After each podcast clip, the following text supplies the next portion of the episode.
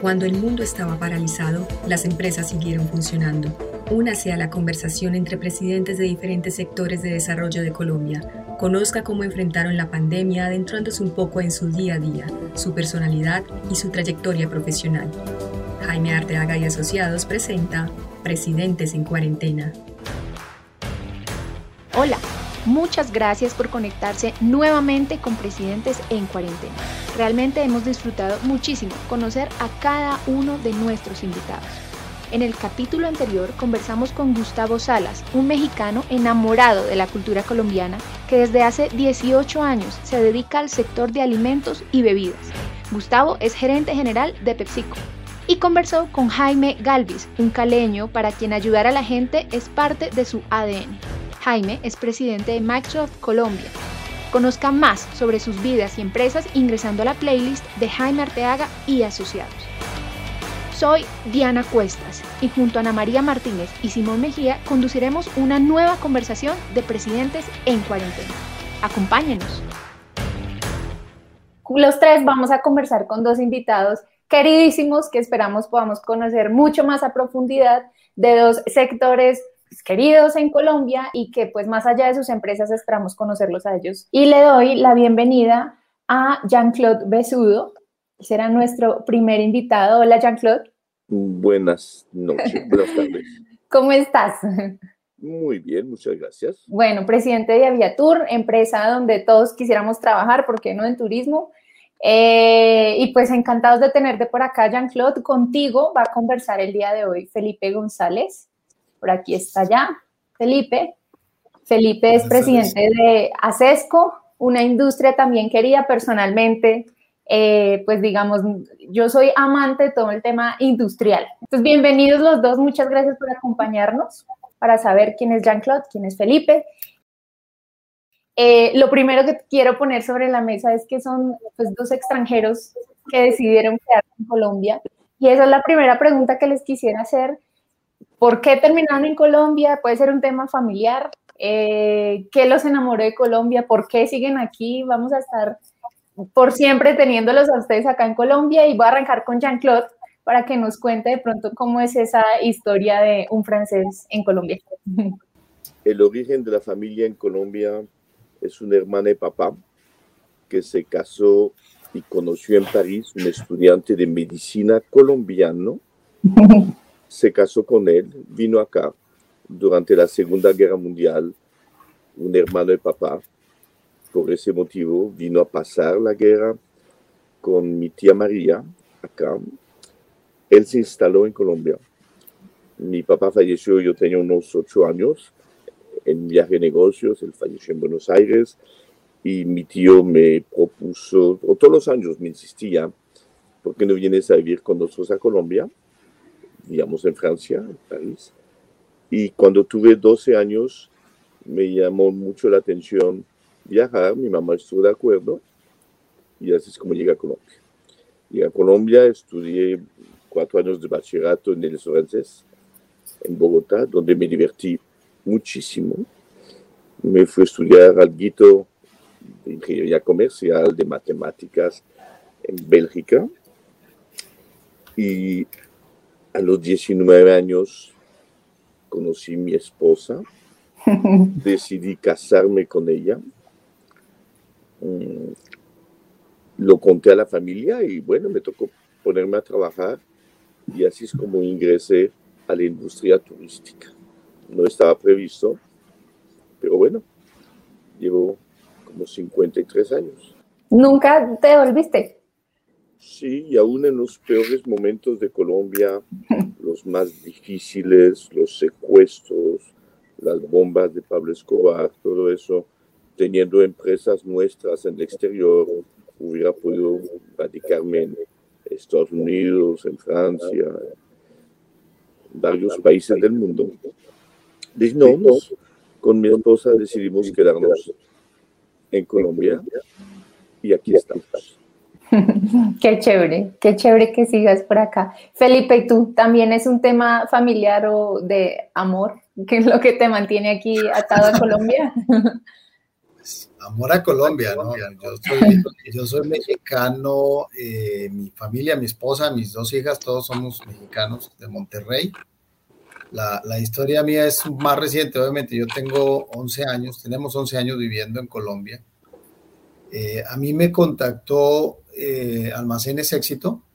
Almacenes Éxito, yo, yo me vine a Colombia gracias y pues, agradecido toda la vida con ellos porque me invitaron a trabajar como responsable de la parte logística y, todo lo que es transporte internacional, comercio internacional de, de, Grupo Éxito. Yo, yo había hecho una carrera, pues yo soy ingeniero industrial de Monterrey, nosotros somos de Monterrey, México, al norte de, del país, cerca de, de la frontera ahí con, con Texas. Eh, es una zona muy industrial, en todo el norte del país es, es una zona extremadamente industrial por la, el intercambio comercial que se tiene con, con, Estados Unidos. Y mi formación siempre fue muy industrial, ¿no? Trabajé en varias empresas, eh, mexicanas, otras americanas allá, y, terminé yéndome hacia el lado del consumo masivo, retail. Eh, y ese trabajo en, en, cadenas de supermercados fue el que me puso un poquito en el, en el escenario con, Grupo Éxito especializado básicamente ya en, lo que es sistemas de cadenas de abastecimiento y ellos me invitaron a trabajar y me vine contento. Estuve cinco años trabajando con ellos eh, en, esta parte que te digo de logística, lo que es transporte nacional y comercio internacional. Y hace, pues acabando ese periodo, eh, Grupo Acesco me invitó a trabajar con ellos ya como presidente ejecutivo. Eh, yo vivo ahora en Barranquilla, primero viví en Medellín, eh, nos hicimos paisas, mi hija menor era paisa, la chica llegó ahí hablando paisa, terminó hablando paisa, ahora hablan costeño. Eh, mí, todavía no se me pega mucho, pero ya me sale el ajá. Ajá. Estamos felices en Barranquilla hace seis años ya, acá tengo yo la base, obviamente por el trabajo tengo la, la, fortuna de recorrer muchos lugares de Colombia, particularmente Bogotá. Me la paso mucho en Bogotá en tiempos normales. Recuperación sostenible. Eh, y nada, después de 11 años, te puedo decir que estamos contentos con familia. Aquí estamos haciendo raíces. Eh, mis hijas acá estudian y, y nada, felices de seguir acá. Qué chévere. pues qué orgullo para nosotros, los tres, por supuesto, somos colombianos. Ahí con ese atico que nos botas, digamos que tenemos en común que son extranjeros que están muy felices en Colombia. Lo que no están en común es que pues uno es presidente de la organización actual hace seis años, Felipe, pero Jean-Claude lleva 40 años, 53. 53 años siendo el presidente de Aviatur, una, una vida. Tenemos en común que yo aprendí castellano en México. Ah, bueno. Ah, mira. ¿Dónde? ¿La Ciudad de México? ¿Dónde? Eh, Ciudad de México, 1960. Bueno, Usted no había Ay, nacido, Felipe. No, no había nacido. yo creo que ni en planes estaba. Ni en planes México estaba. tenía Ciudad de México tenía 5 millones de habitantes en aquel entonces. Imagínate, imagínate.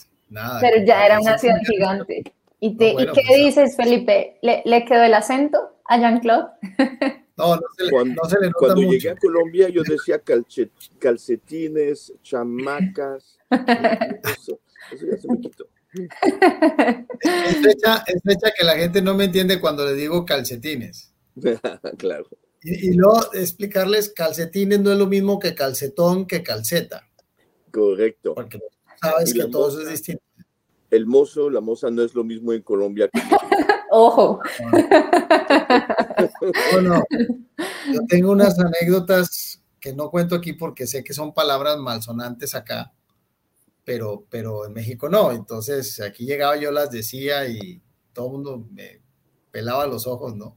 Por ejemplo, una vez en reunión dije que estábamos terminando, estaba en el éxito y estábamos terminando una reunión y, y, se me hizo muy natural decirle, bueno, vámonos todos en bola a hacer esto.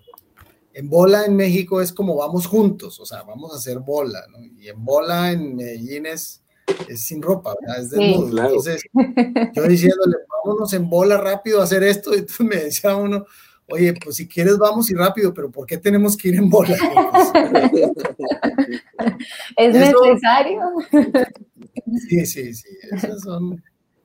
sé que no se conocían, pero ¿qué, habían escuchado de, pues, de su vecino, de Jean-Claude, de pronto de Felipe, o de la industria del acero y de la industria del turismo, específicamente de Aviatur? Si tienen algo, alguna noción, y, y si no, no hay problema porque al final vamos a conocernos mejor.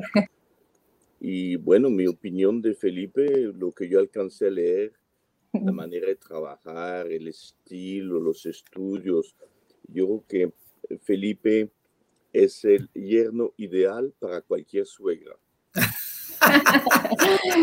Juiciosísimo. Tal vez el gerente ideal para cualquier empresa. Esos que planifican, estudiosos de los temas, no se precipitan, o sea, lo opuesto del estilo mío el de la improvisación estratégica y, estudiado con títulos, carrera brillante. En cambio, cuando yo me casé con mi esposa, tenía 19 años, me preguntó mi suegro, ¿y, ¿y usted con qué va a mantener la familia, le dije, no, monsieur, no hay problema. Yo trabajo de modelo desnudo para escultura en la Academia Real de Bellas Artes. No le pareció tan rara la vaina y me dejó casarme con la hija. o sea, lo opuesto a Felipe, pero Detrás del cargo. También es muy buena persona, Felipe. Tienen en común que los dos son muy buenas personas.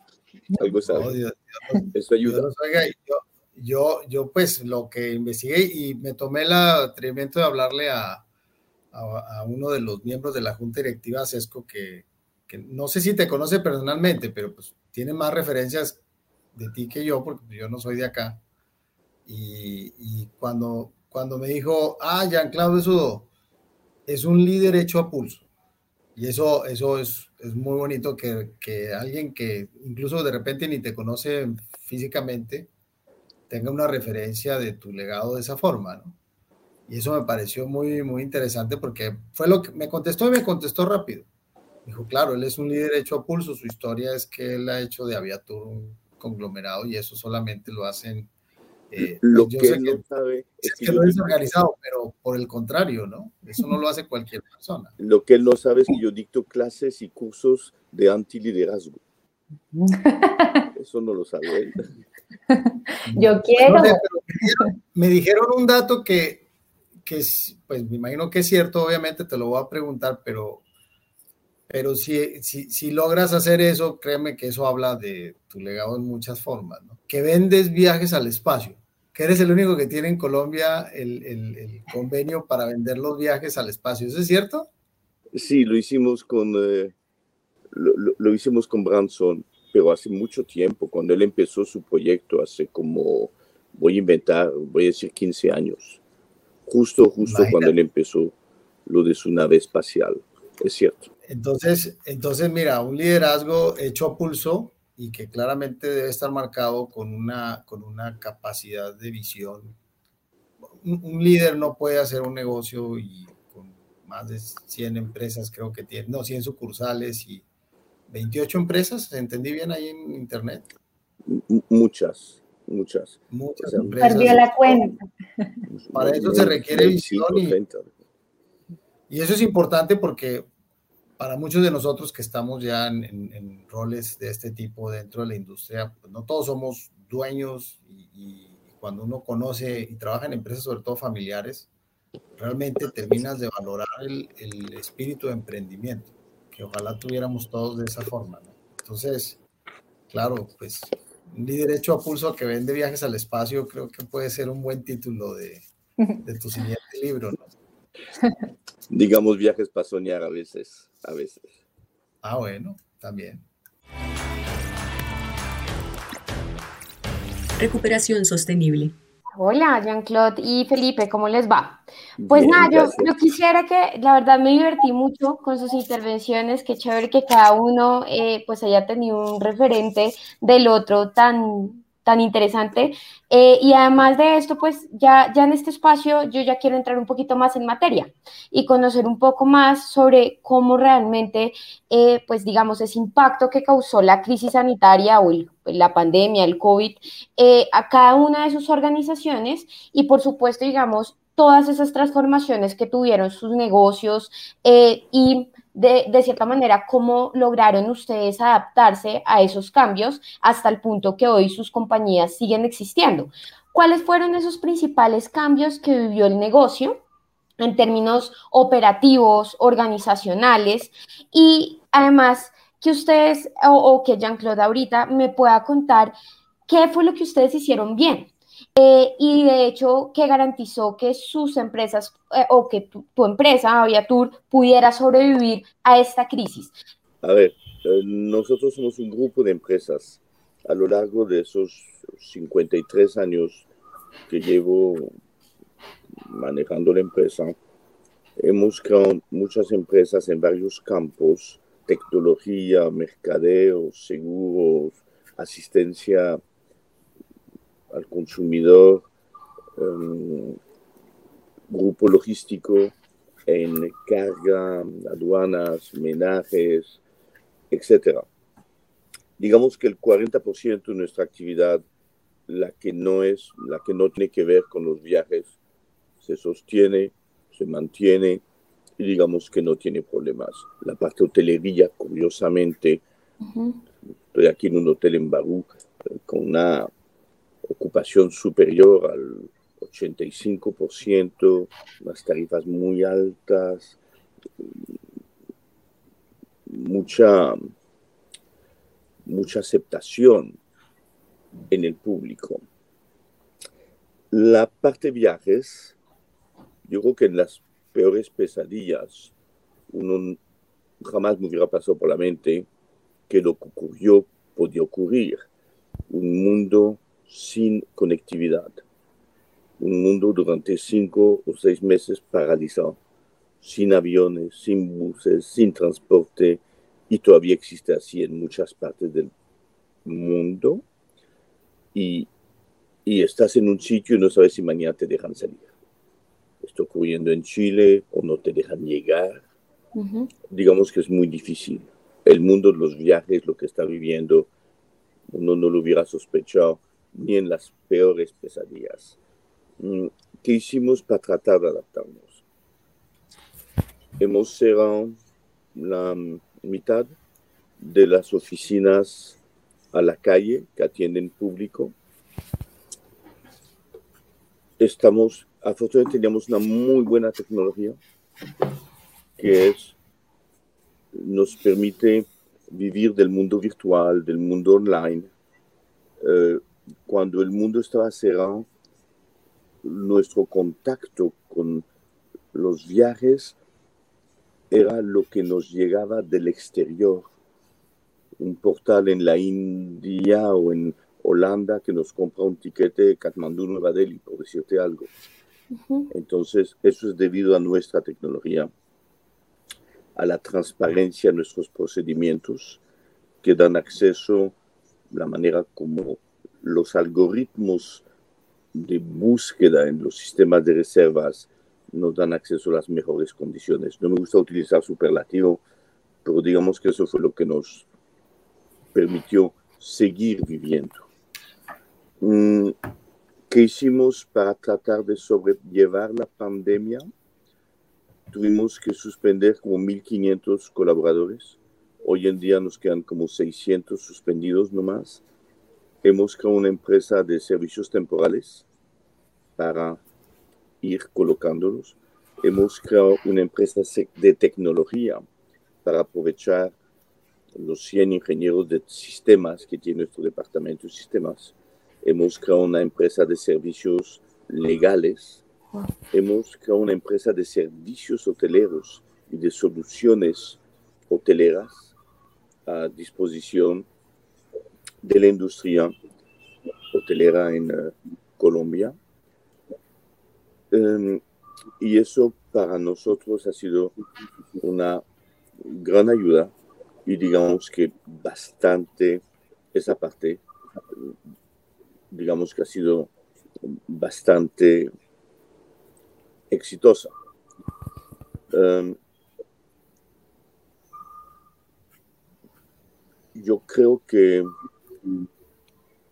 tuvimos que prepararnos financieramente a pensar que volveremos a lograr nuestro punto de equilibrio de aquí a unos, digamos que a final del 2022, punto de equilibrio, y que la situación se podrá normalizar de nuevo lo que conocimos en el 2019 a principios del 2025. O sea, financieramente nos hemos preparado para eso.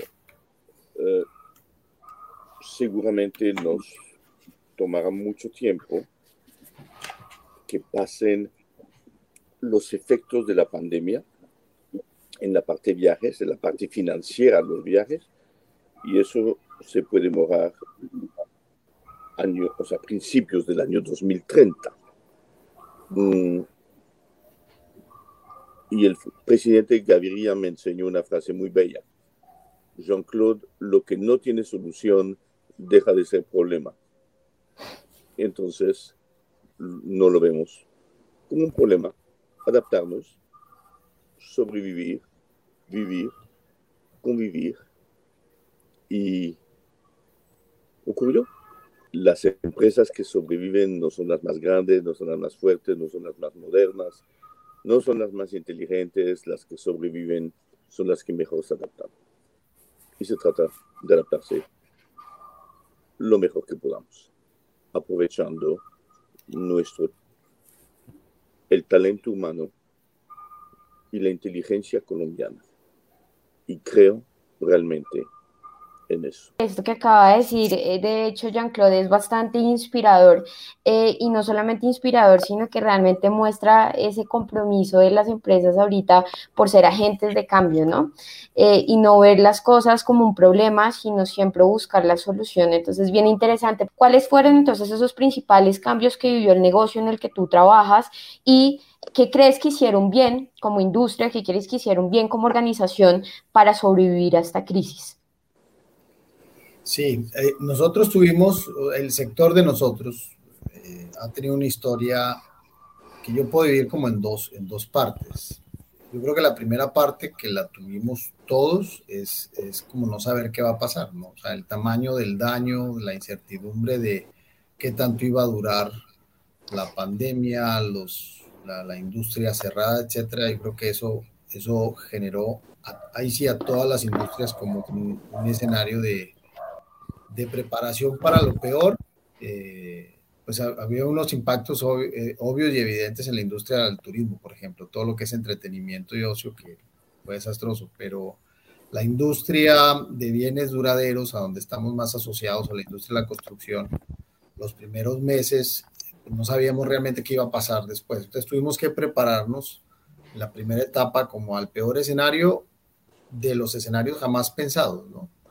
¿Qué pasa si esto se queda cerrado no un mes, que fue la primera cuarentena, sino tres, cuatro, seis meses y empezamos a jugar en equipo con, todo el equipo pues, ejecutivo de alta dirección en la empresa y, obviamente en la parte operativa para imaginarnos qué, cómo teníamos que prepararnos. Digamos que pusimos tres, tres principios rectores. La primera era asegurar los temas de bioseguridad de, los, de las personas, o sea, la salud como, como primero, como primer objetivo por encima de cualquier cosa. El segundo objetivo en términos de prioridad era sostener el empleo lo máximo posible a los colaboradores. Y el tercero era lograr una estrategia financiera que le permitiera eh, sostenibilidad a la empresa. Este, este es un negocio muy intensivo en capital de trabajo el 80% del costo de ventas es materia prima.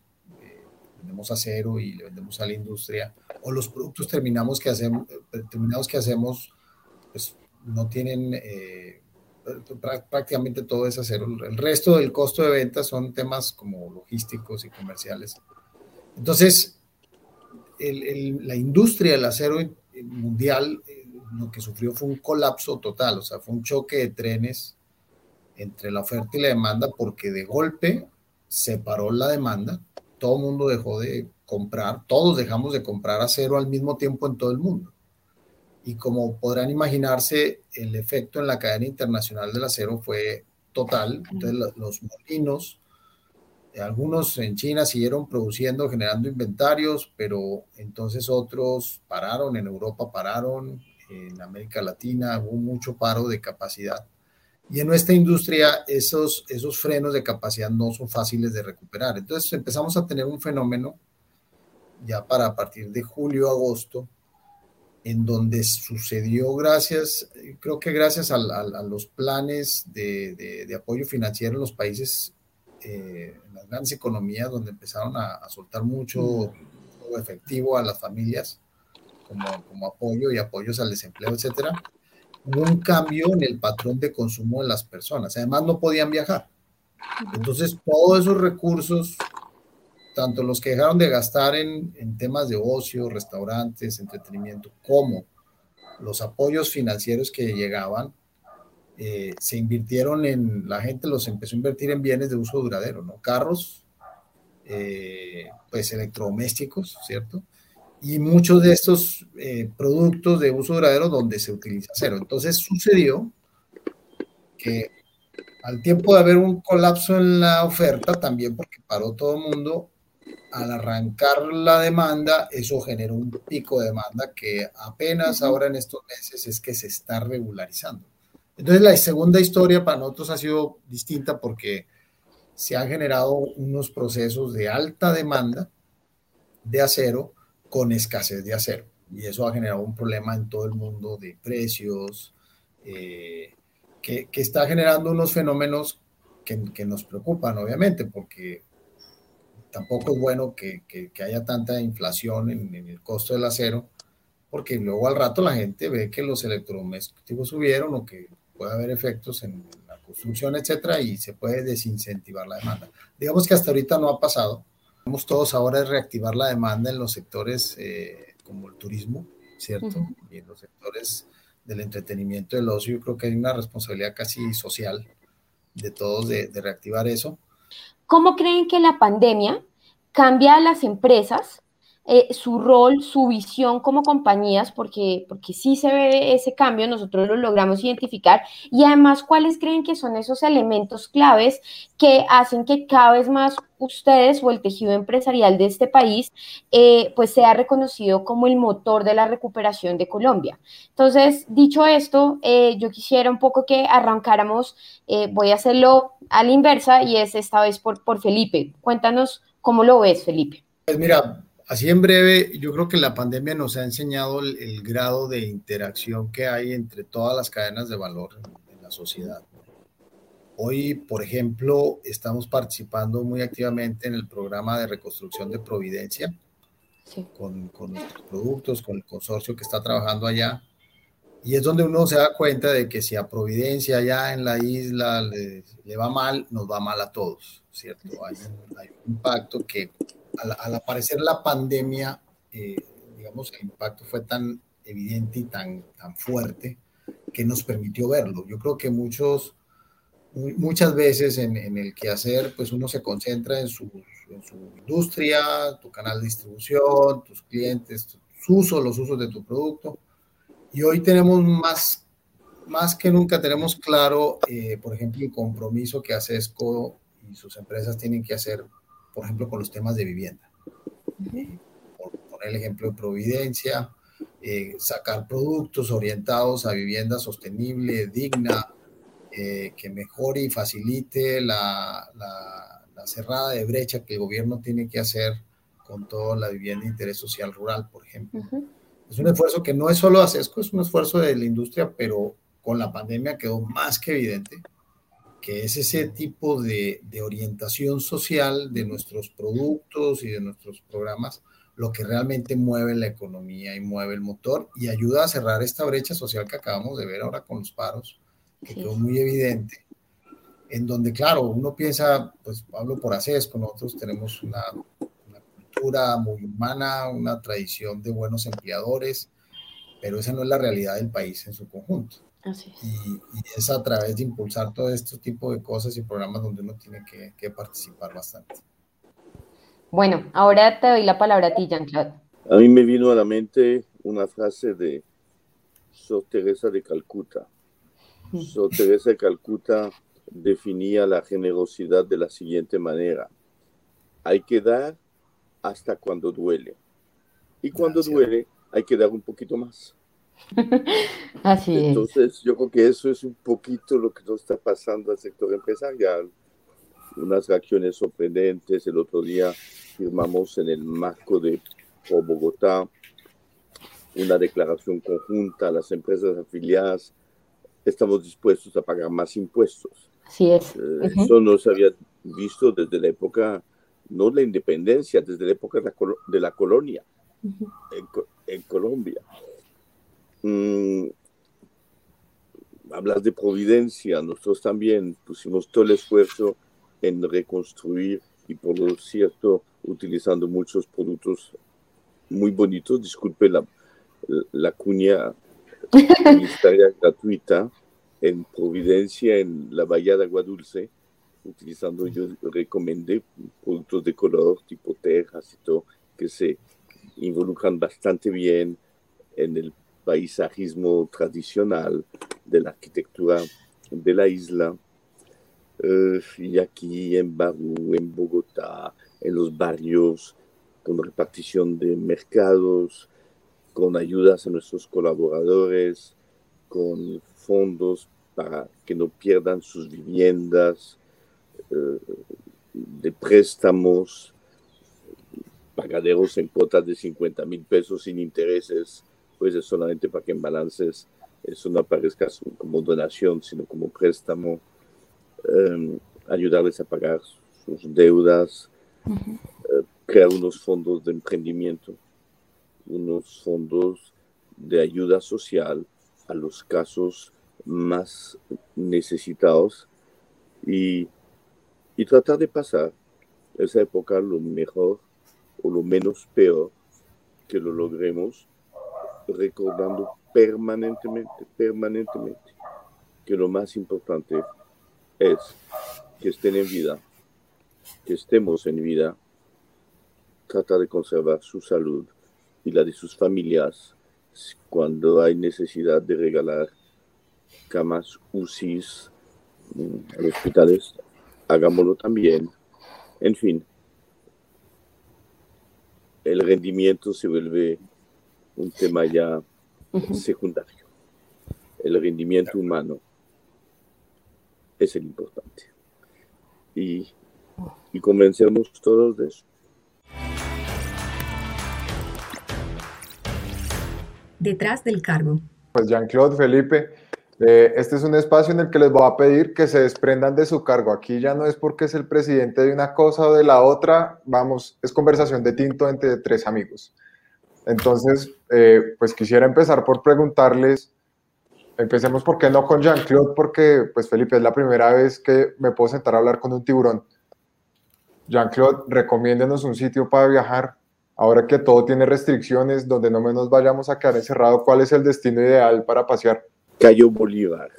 No hay construcciones, no hay tejas de zinc de acesco, no hay turistas y no hay turismo. Queda a 26 minutos de San Andrés. Puedes ir fácil allá, sin turismo, sin turistas, es el paraíso. O, uno de mis sitios preferidos en el mundo, con las mismas características, en el mismo paralelo geográfico de Cartagena, en, la, en el Océano Pacífico, perpendicular a Acapulco, una isla que alguna vez fue mexicana, que hoy en día es francesa, se llama la isla de Clipperton. En los mapas la encuentras también bajo el nombre de Isla de la Pasión. Es un kilómetro punto siete de tierra, un anillo de coral, en el centro no hay, hay agua dulce, una roca de 29 metros de alto y tampoco hay construcciones. Alguna vez una guarnición mexicana allá. No hay tampoco turismo, no hay turistas. Te quedas cinco días de navegación de Acapulco. Hay que merecer la isla. es el paraíso en la tierra, cuando no hay huracanes. Ah, eh, pues hay que llevarlo en el viajecito. De una vez echamos tres tejas que de sombra sirven. ¿Eh? Yo, no sé si, si Jean-Claude pueda coincidir conmigo, pero uno en la pandemia, como estando quieto y esto, eh, uno se va volviendo como runcho. Yo no sé, Felipe, siendo esta parte de su negocio, si usted nos puede dar un consejo a los que nos estamos sintiendo oxidados. ¿Runcho es oxidado? Perdona la. Pues, como toda la vida, hay que. Hay, yo creo que hay dos cosas. Primero, darnos mantenimiento, ¿cierto? Y, como, como, las, como las cubiertas y las tejas, hay que darles mantenimiento, si no se oxidan y, mantenernos expuestos a lo que viene, porque eso es lo que le permite a uno tener un propósito en la vida, ¿no? Particularmente en la, en la, en la pandemia, yo creo que a muchos nos habrá servido para, para hacernos varias preguntas, ¿no? O sea, ¿cómo estoy con la salud? ¿Cómo estoy en la relación con mi familia? ¿Cómo estoy manejando los temas de la empresa, ¿no? Porque en, un escenario de, de crisis pues estoy seguro que Jean-Claude estará de acuerdo conmigo en, lo, algo que sucedió ahora en la pandemia es que teníamos que trabajar todos juntos. Acá no había una opinión encima de la de nadie y antes se, se requería y se sigue requiriendo, y yo creo que ese es el estándar para las empresas que no lo tenían. Eh, se sigue requiriendo la participación de todos a todo lo largo y ancho de la organización. Esa es como la manera de mantenerse sin, sin óxido, porque no nos empezamos a oxidar y ahí se echan a perder las cosas. Teniendo en cuenta que Jean-Claude cree que usted es el, el, yerno ideal, ¿usted cómo cree que sea Jean-Claude como suegro? O sea, a, ser el suegro ideal. Al menos tenemos aseguradas las vacaciones, ¿no? No, no sé. Válido, válido, Hasta de cuñado, hasta de cuñado funciona. Yo, yo quisiera ahora sí eh, teniendo en cuenta su rol, voy a empezar por Jean-Claude. Jean-Claude, ¿usted quisiera tener el cargo de Felipe por un mes? ¿Le llamaría la atención trabajar en la industria del acero?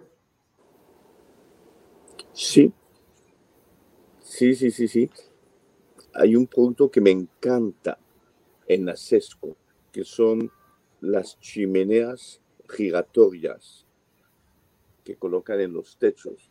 Son muy estéticas yo dejaría de venderlas como chimeneas, las vendería como esculturas, obras de arte. Una galería de arte llena de chimeneas de zinc de todos los colores, esas que giran, pondría bombillitos dentro que giran. Quien quita que yo tenga éxito y que le logre quitar el puesto a Felipe. Siendo usted un tiburón inversionista, ¿invertiría en Acesco? Oiga, pero de repente se abre un mercado nuevo. Bueno, ¿qué opina Felipe de mi idea? Cuénteme. No, bien, mire, tenemos, tenemos, eh, yo creo que esa idea no es mala, fíjate, que estabas hablando y estaba imaginándome todo este sistema de, ventilación forzada, o chimeneas, como dices tú, de colores, de colores llamativos, ¿no? Porque ah, la tecnología en pintura para, para, ese tipo de lámina que luego se utiliza para, para hacer esos productos, eh, hay, unas tecnologías que permiten una brillantez y una calidad de colores que no son como tan estándar en el mercado. Entonces uno puede hacer algo muy artístico. Eh, y hagamos de varios tamaños y combinaciones de color. Seguramente. Las juntamos a mesa. O sea, convencemos a Shakira que ponga tres chimeneas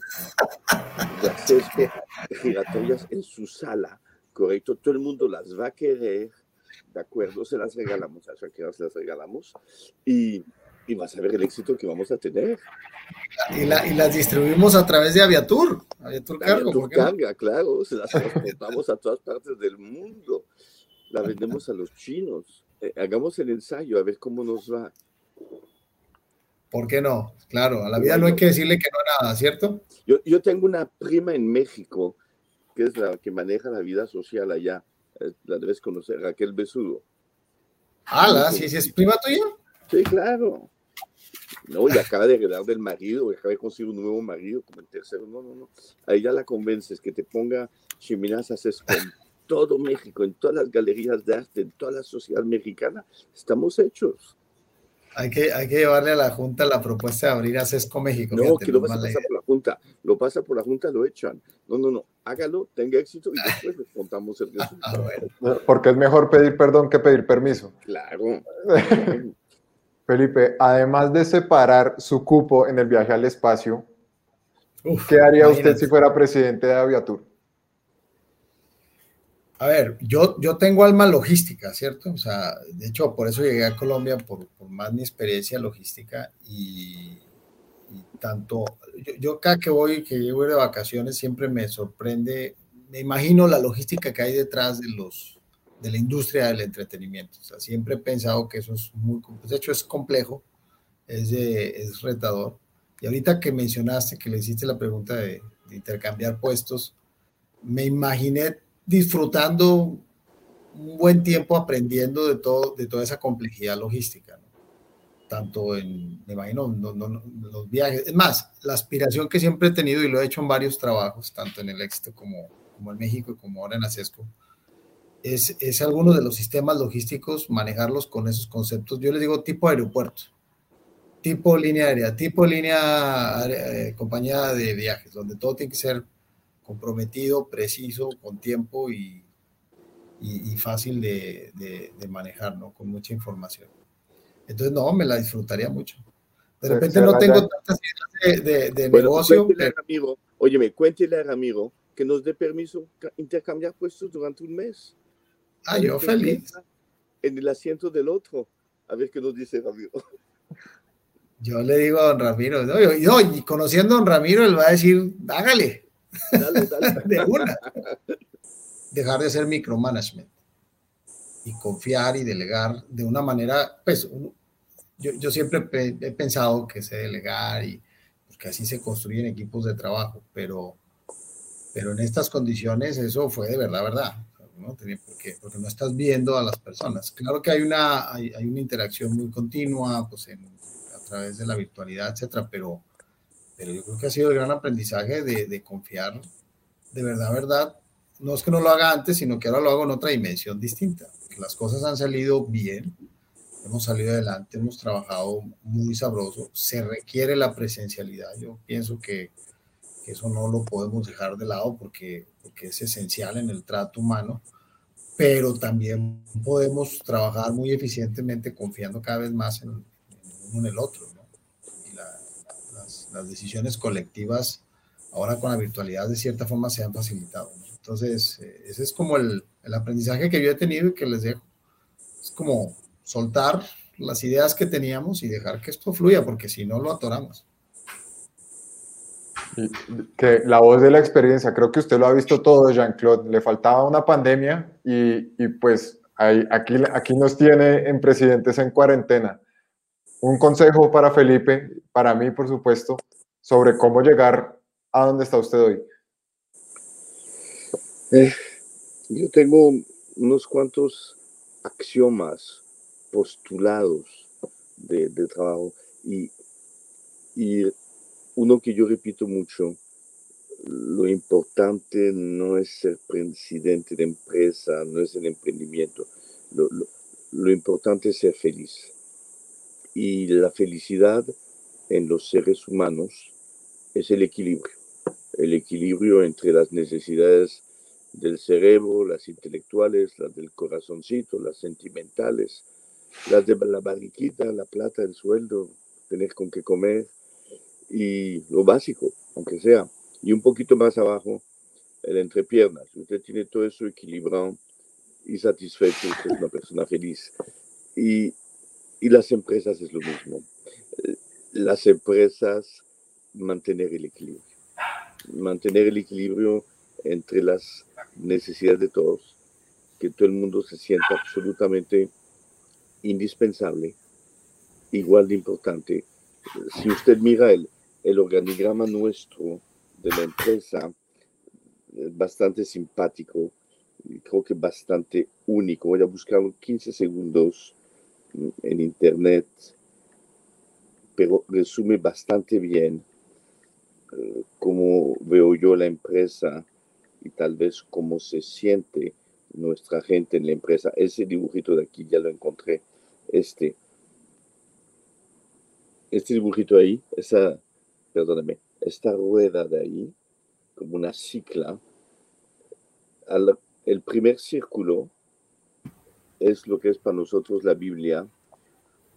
Usted pone organigrama Viatur. Entonces, con base en las normas del Global Compact de Naciones Unidas, las normas del Global Compact de Naciones Unidas son la Biblia para nosotros. Son los diez mandamientos, la transparencia, la ética, derechos humanos, etc. Y entonces, satisfacer los diferentes canales de solicitudes que podemos tener. La y lo que usted ve ahí como ejes son los diferentes cargos y todos tenemos la misma importancia. No es piramidal, lo único que tenemos son funciones diferentes. Perfecto. Somos todos iguales importantes. Y un solo engranaje que se le paraliza a usted en una empresa, uno solo, una maquinaria, lo que sea. Y en ASESCO lo saben mejor que nadie porque dependen todavía más de los procesos, de los engranajes, pero igual de importante que nosotros, un solo engranaje, piñón, que falte, que falle y se daña, se tranca todo el proceso. Entonces hay que mantener la maquinaria funcionando, todos los engranajes son iguales de importantes y y eso nos coloca a nosotros, a cada uno de nosotros, en nuestro real puesto en las empresas, nuestra real importancia. Y mantener el equilibrio, ese concepto de equilibrio para mí es muy importante entre las necesidades de don Ramiro, de los accionistas, de los dueños, los, las necesidades de los recursos humanos, las necesidades de los clientes, las necesidades de los proveedores, las necesidades del gremio, del acero, la metalmecánica, todo eso, las necesidades de papá gobierno, pagar impuestos, las necesidades del entorno socioeconómico, ambiental, ejemplo, Providencia, nuestros amigos de ACESCO lo que hacen. Cuando usted mantiene el equilibrio entre la necesidades de todo el mundo, al igual que el equilibrio en uno mismo, es una empresa feliz. Y cuando usted jala demasiado para algún lado, demasiado para los accionistas, demasiado para los clientes, demasiado para los proveedores, demasiado para los empleados, apenas usted jala demasiado para un lado, desequilibra la empresa.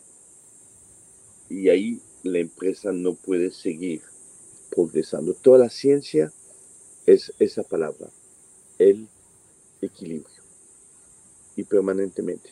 Y la ética moverse sin apartarse. La palabra de uno tiene que significar algo correcto y, y las más grandes organizaciones del país se han derrumbado cuando en algún momento faltaron a la ética. Y eso se paga. Entonces, de verdad, de verdad que el ejemplo, el ejemplo empieza en casa, de arriba para abajo, y eso, la ética no se puede delegar. Uno puede delegar todo, como lo dijo Ramiro, tenemos que delegar todo. Yo digo lo más importante para mis gerentes, y ríanse si les provoca, es una frase muy mía, aprendan a hacer nada. Y piensen, cada vez que van a hacer algo, la van a embarrar. Significa que no fueron capaces de delegar. delegar. Delegar sin verificar es abdicar, deleguen, deleguen, deleguen, deleguen todo, menos el sentido de la ética. Y la ética es muy sencillo. La ética es no le haga al otro hijo de madre lo que no quisieras que el otro hijo de madre te haga a ti. Punto. Entonces, uno varias veces al día se tiene que hacer la pregunta, oiga, lo que estoy haciendo me gustaría que me lo hicieran. No, entonces no lo haga. Punto. Y, y eso es manejar una empresa, ese sentido del equilibrio. Jean-Claude, ¿qué hay que hacer para ir al espacio? ¿Para ir al espacio? Espera. Aparte de tener plata. Pues. jovencito, aguántate unos tiempos y después será como ir Barranquilla sin celejo. Tranquilo, aguanta, aguanta. Ah, bueno. muchas gracias. muchas gracias a los dos. Eh, con, con su permiso, les voy a enviar un correo poniéndoles en contacto Mil gracias. Yo también tomé nota, en serio. Ah, bueno, Aprendí un montón. Muchas gracias por darnos este espacio y pudiéramos seguir. Además que la hora es agradable para escucharlos a los dos. Eh, pero pues por supuesto no queremos quitarles más tiempo y además que nos viene una tarea súper difícil a nosotros que es editar lo que ustedes dijeron. Y, si me preguntan, no quisiéramos quitar nada. Entonces. Y Felipe y yo permitimos que nos quiten una sola palabra. Se va a ir así. Bueno, muchas gracias. Abrazos. Gracias por la invitación. Adiós, Felipe. Adiós, amigos. Hasta luego, En el siguiente episodio hablaremos con Juan Camilo Nariño, presidente de la Asociación Colombiana de Minería, y Sandra Forero, presidente de Camacol, el gremio de los constructores. Descargue y comparta cada episodio. Presidentes en Cuarentena es una producción de Jaime Arteaga y Asociados. Escúchenos en Spotify, Google Podcast y Facebook Podcast. Síganos en redes sociales, Facebook, Instagram, Twitter y LinkedIn. Y visítenos en www.ja-medioa.com. Presidentes en Cuarentena.